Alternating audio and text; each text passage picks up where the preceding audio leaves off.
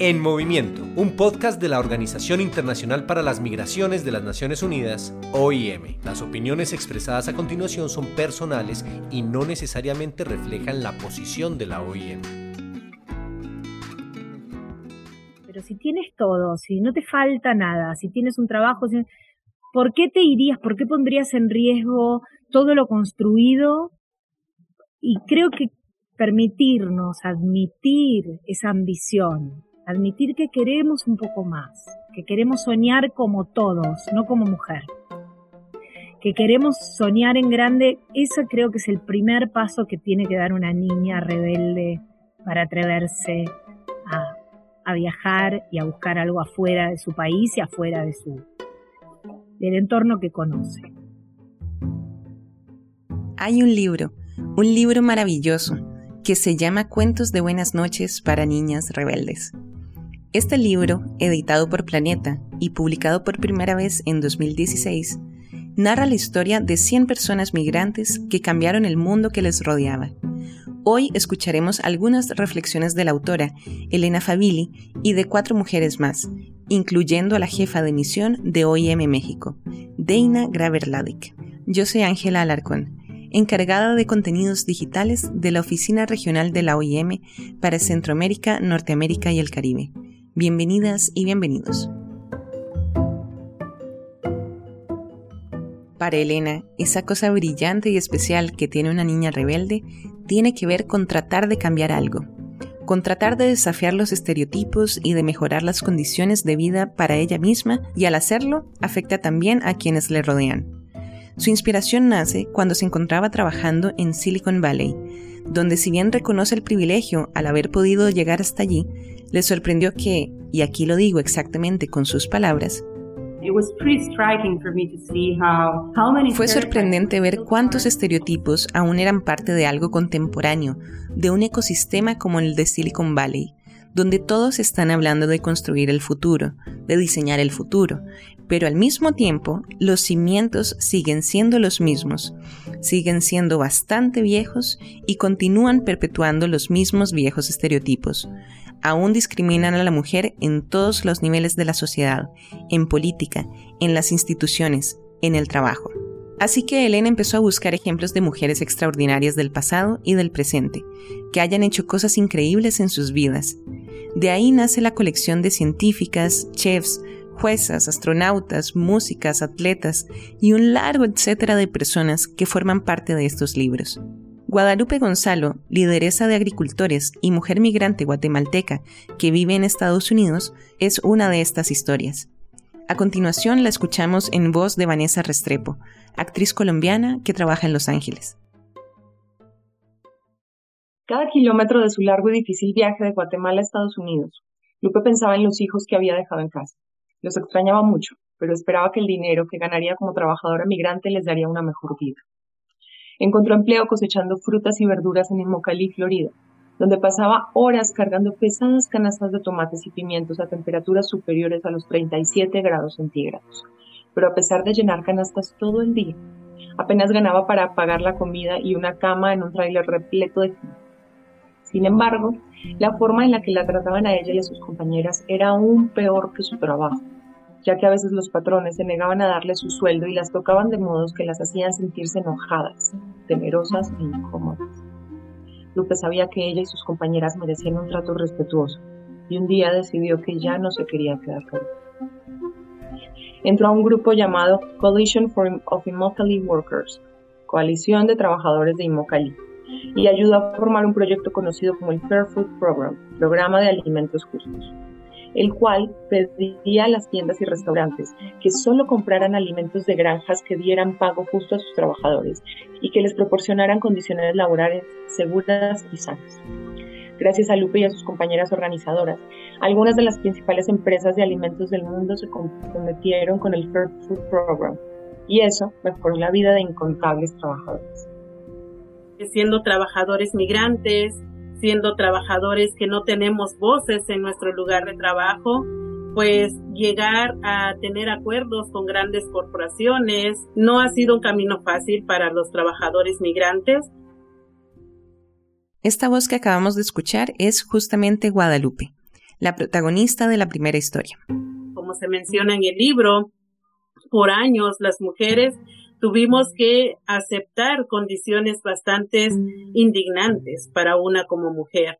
Muchas veces cuando uno salía de su trabajo, pues uno llegaba a la casa preocupado, uno no podía tener eh, una cena con los hijos porque siempre estábamos pensando en el abuso que íbamos a vivir al día siguiente. Y aún como si uno cambiaba de trabajo, eh, el, el, otro trabajo, el nuevo trabajo, tenía las mismas condiciones. Eh, entonces, para una mujer era básicamente tener que agachar la cabeza, tener que trabajar callada y tener que aceptar las condiciones.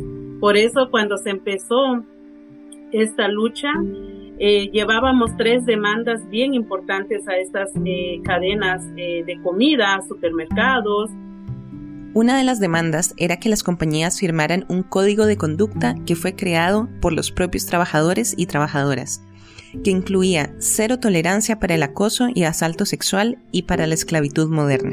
Que en los campos en Estados Unidos eso todavía sigue siendo un problema, ¿verdad? La esclavitud, cuando uno escucha ese tema, uno piensa eso ya quedó en el pasado, pero no, todavía sigue existiendo.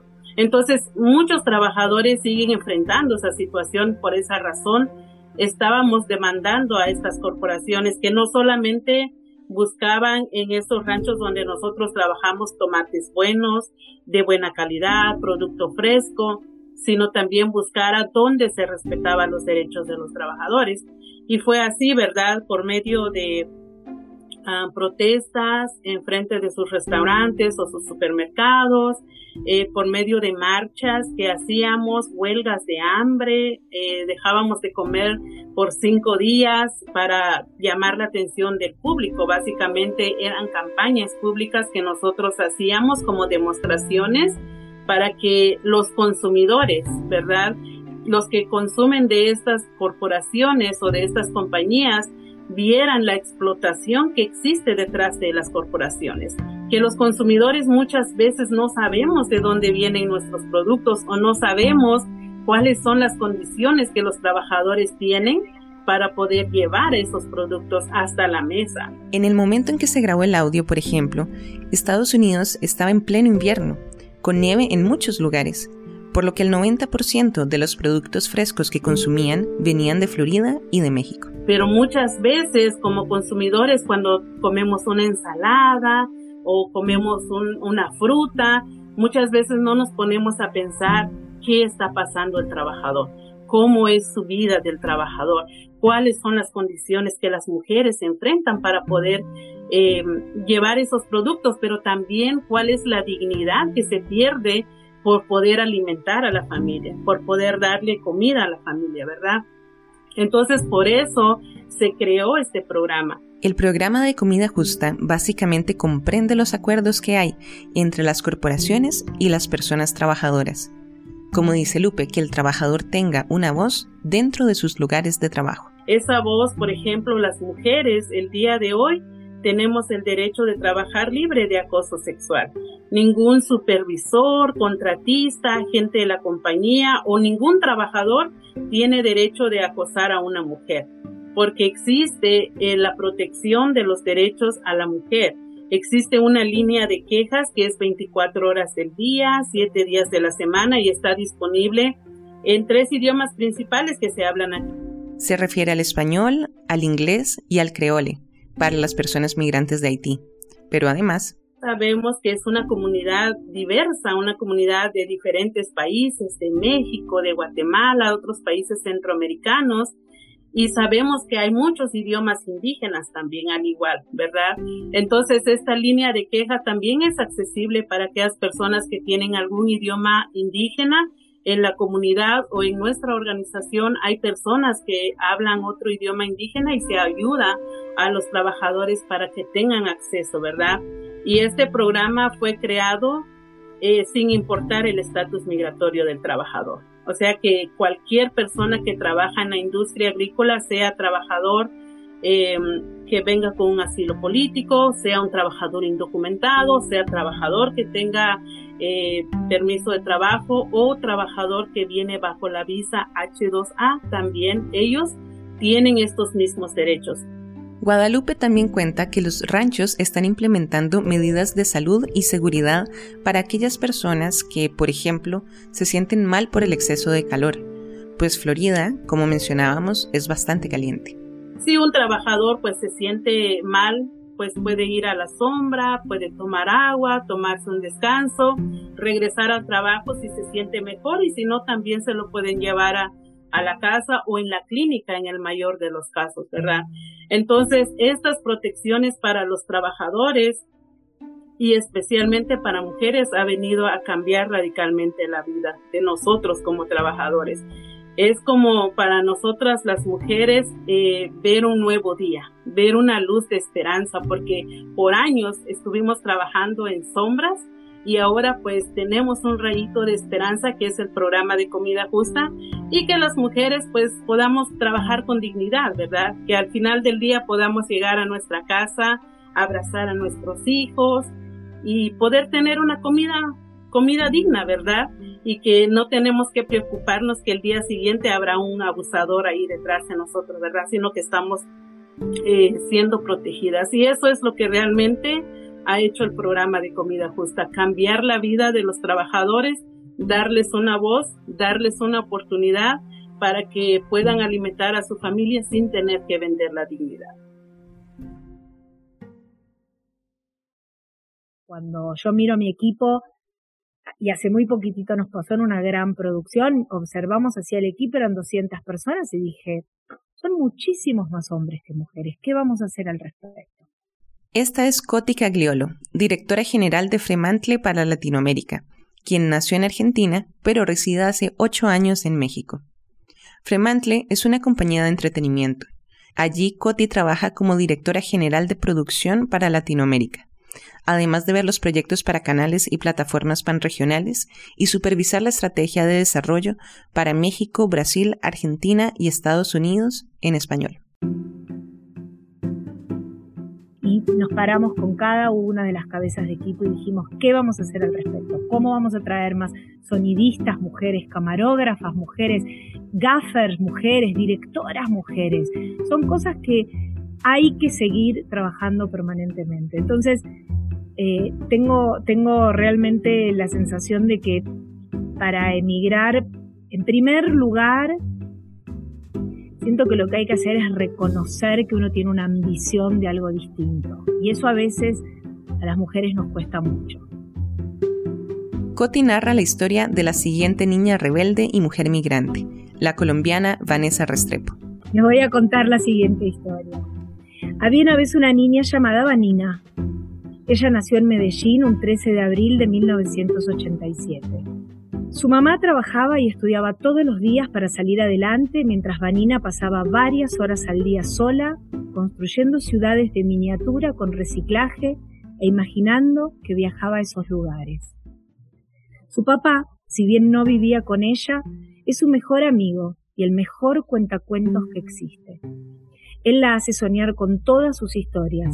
Aunque él y su mamá no se llevan bien, él ha dejado muy sola económicamente a su mamá y eso hace que ellas vivan con muy poco en un pequeño apartamento que tiene la cama, la cocina y el baño en la misma habitación.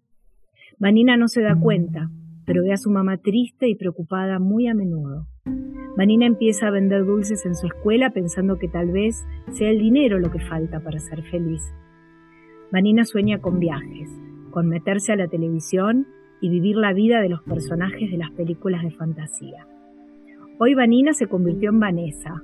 Tiene 33 años, vive en Los Ángeles, es actriz y conductora de TV. Qué buena historia, Vanessa. Eh, voy a tomar la libertad de preguntarte, ¿qué significó para ti dejar Colombia para, para hacer realidad este sueño de ser actriz? Yo estuve a los 11 años, iba a ser secuestrada por un grupo guerrillero como esclava sexual. Pero eso le pasa a muchas mujeres en Colombia. Y entonces decidí en ese momento viajar por el mundo como lo hacía mi papá. Yo crecí con las historias de mi papá. yo soñaba con viajar por el mundo y ese siempre fue mi sueño. Cuando empecé a estudiar ingeniería, empecé a modelar para pagar la, la ingeniería. intentando cumplir con esos, desesperada intentando cumplir con los estándares que tenemos que cumplir las mujeres, las cosas que tenemos que hacer y lo que nos dice la sociedad que tenemos que ser. Por eso estaba estudiando ingeniería, no porque fuera lo que yo quería hacer. Y después, cuando tenía ya 23 años, me di cuenta por qué lo estaba haciendo y ahí decidí empezar a estudiar actuación, que era lo que siempre había querido hacer. Tras vivir un par de años en Ecuador y 13 años en México, el año pasado Vanessa decide nuevamente migrar, esta vez a Estados Unidos. Como actores, no tenemos tampoco muchas opciones, porque no, no hay muchas ciudades en el mundo donde la industria esté desarrollada. Y bueno, tuve la, la oportunidad de, de que se me aprobara una la residencia permanente en Estados Unidos como actriz y me pude mudar a Los Ángeles este año. Eh, en este momento estoy en México. Y en este país pasé 13 años porque México, México tiene magia y México me, me enamoró. Sin embargo, la violencia contra la mujer en México no sé si ha ido en ascenso, pero por lo menos ahora es mucho más notoria porque hemos empezado a hablar. Y, una de las grandes razones por las que yo tomé la decisión también de salirme de México fue porque yo quería salir a la calle tranquila y sentirme más segura. De hecho, la salida de Vanessa de Colombia en su momento también estuvo en parte influenciada por la violencia de género. Tengo que ser sincera, un poco salí huyéndole a la violencia, a la violencia contra las mujeres, y a la objetivización de la mujer. Porque yo empecé a ver desde muy chica como todas las mujeres, las mujeres con las que trabajaba, las otras modelos, empezaron a modificar su cuerpo con la urgencia de encajar en una sociedad y en una sociedad que te dice qué es lo que debes hacer y nunca te pregunta qué es lo que quieres hacer. empezaron muchas y conocí muchas también que tuvieron problemas graves de salud por, por excederse o por ponerse implantes que no eran legales o por irse con médicos clandestinos. Pero sí, hoy conozco desafortunadamente muchas mujeres que, que perdieron su expresión, que ya no, no tienen facciones propias de tantas cirugías que se hicieron presionadas. Otra presión frecuente en algunas mujeres es sentir que tienen que elegir entre tener una familia o tener una carrera. Dana Graver Ladek, jefa de misión de OIM México, a menudo es abordada por chicas que están iniciando los trabajos para consultarle al respecto. Dana, además, también es una mujer migrante. Soy migrante y ha sido migrante por más de 15 años viviendo en cinco países y cada país ha sido muy diferente, cada puesto muy diferente. Eh, incluso el, puesto de jefe de misión en Tailandia fue muy diferente que el, puesto aquí en México. Y, todo lo que estamos haciendo, eh, el trabajo con el gobierno, el trabajo con eh, las contrapartes, con los migrantes, es muy diferente, diferente aquí en, que en, en Tailandia. También es un honor para mí trabajar en ese puesto en México, em, porque es México tiene, tiene el corredor, en términos de, temas migratorios, tiene el corredor más importante en el mundo, eh, si estamos hablando de los flujos migratorios. Y, los retos que están em, enfrentando los migrantes que están migrando. Entonces es, es un puesto sumamente interesante.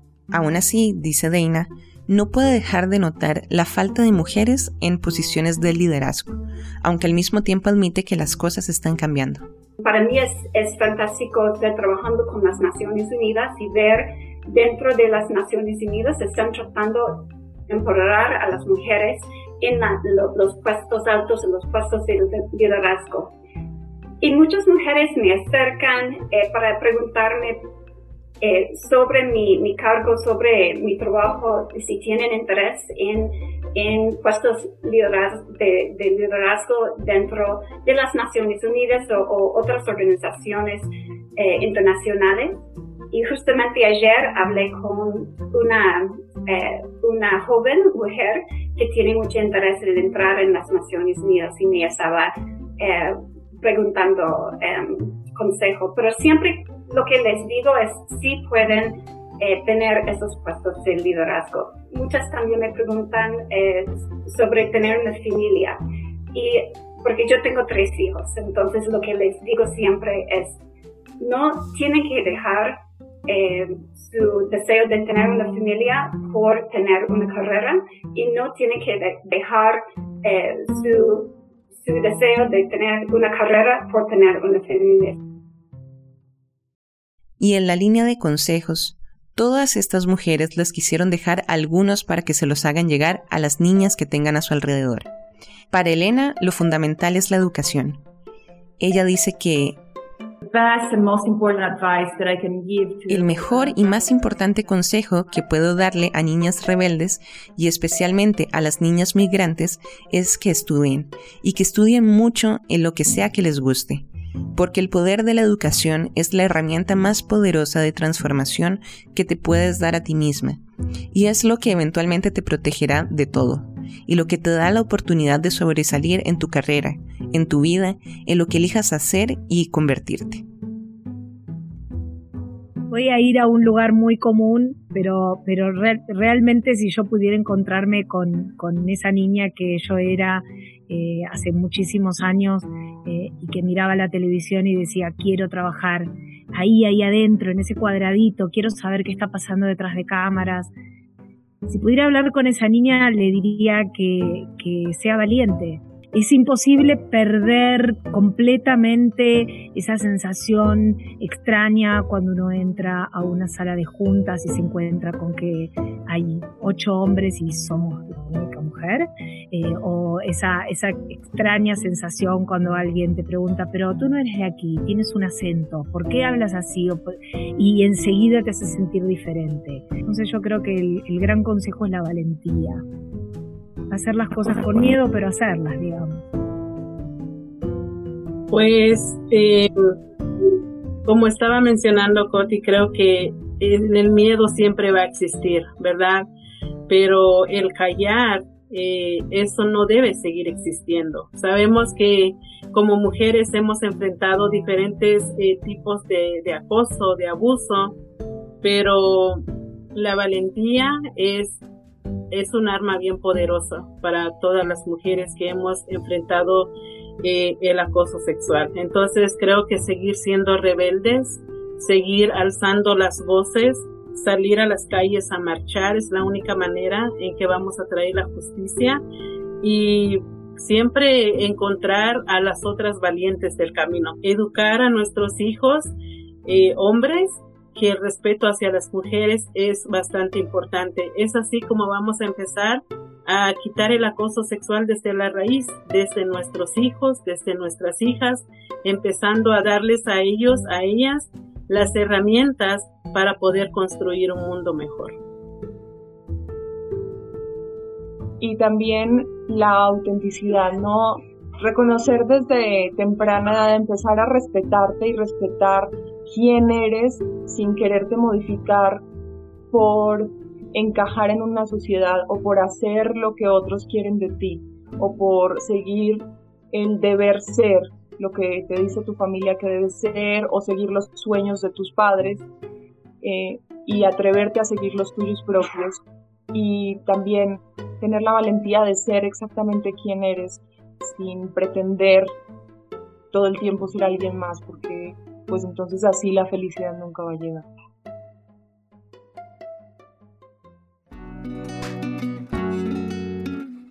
Gracias por escuchar el podcast En Movimiento de la Organización Internacional para las Migraciones de las Naciones Unidas, OIM. Pronto regresaremos con una nueva edición.